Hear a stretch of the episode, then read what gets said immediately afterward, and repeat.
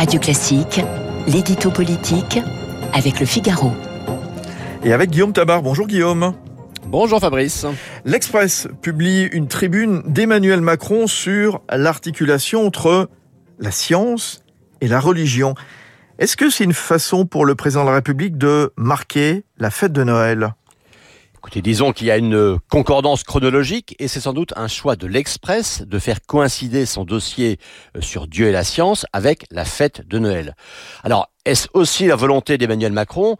Écoutez, on peut constater qu'il a fait hier un tweet à l'intention de ceux qui se retrouvent en famille pour Noël, mais euh, sans allusion à la signification de la fête de la Nativité, euh, ni message particulier pour les chrétiens. Bon, peut-être fera-t-il un tweet spécifique demain en tout cas, s'il le fait, ce serait une première depuis son élection. Alors, pour revenir à sa tribune dans l'Express, eh bien, l'occasion, c'est la sortie d'un livre intitulé Dieu, la science, les preuves, euh, écrit par Michel-Yves Bolloré et par Olivier Bonassi, le fondateur d'un site catholique qui s'appelle Aletheia. Euh, un livre qui est déjà un véritable phénomène éditorial, euh, puisqu'il est en tête des ventes, avec déjà 70 000 exemplaires vendus en deux mois. Guillaume, pour revenir à la tribune d'Emmanuel Macron proprement dite, quel est le message qu'il met en avant? Alors, comme président qui gère depuis deux ans la crise du Covid, euh, il part de la mise en cause de la parole scientifique, euh, ce dont il s'inquiète, en rappelant que la science n'est pas une juxtaposition de points de vue, mais l'établissement d'une vérité que chacun doit reconnaître. Il est nécessaire, écrit le président, que le vrai retrouve ce statut d'évidence lumineuse que décrivait Descartes. Et c'est assez audacieux de dire cela parce que le concept de vérité est quand même quelque chose que plus grand monde n'ose utiliser. Et c'est là que le lien avec la religion est intéressant, euh, car la démarche religieuse aussi repose sur la recherche de la vérité, euh, puisqu'on est à la veille de Noël, eh bien rappelons que les chrétiens croient en un Dieu qui a dit ⁇ Je suis le chemin, la vérité et la vie.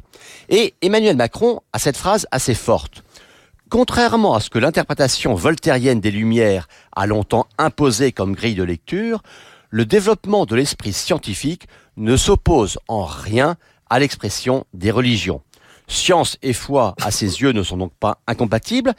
Et le chef de l'État rejoint ici l'enseignement constant de Benoît XVI, qui insistait pour dire que la foi et la science ne s'opposait pas comme l'irrationalité peut s'opposer à la rationalité, et qu'au contraire la foi avait une rationalité, la rendant accessible à toute intelligence humaine. De, la part du président de la République, euh, ce discours est-il d'une manière de s'adresser aussi à l'électorat des croyants, Guillaume Tabar? Alors écoutez, faisons-lui le crédit de n'avoir pas forcément d'arrière-pensée électorale sur ce sujet, mais euh, constatons quand même un grand écart avec un certain progressisme dont il se fait le chantre, et sa majorité plus encore.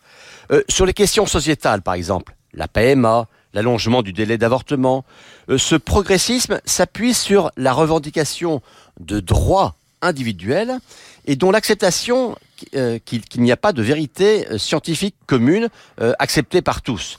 C'est le cas par exemple à propos de la définition de l'embryon. Eh bien voilà justement un en même temps qui confine souvent au grand écart. Merci beaucoup. Joyeux Noël, Guillaume Tabar. À bientôt. À vous aussi. Merci beaucoup. Et puis on y reviendra sur cette euh, tribune dans l'Express tout à l'heure, dans la revue de presse avec euh, Philippe